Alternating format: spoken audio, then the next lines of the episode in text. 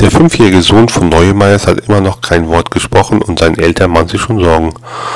Eines Tages brüllt der Junge am Frühstückstisch. Verdammt, wo ist die Nutella? Die Eltern außer sich vor Freunde. Warum kann er auf einmal sprechen? Sohn, bis jetzt war doch alles in Ordnung.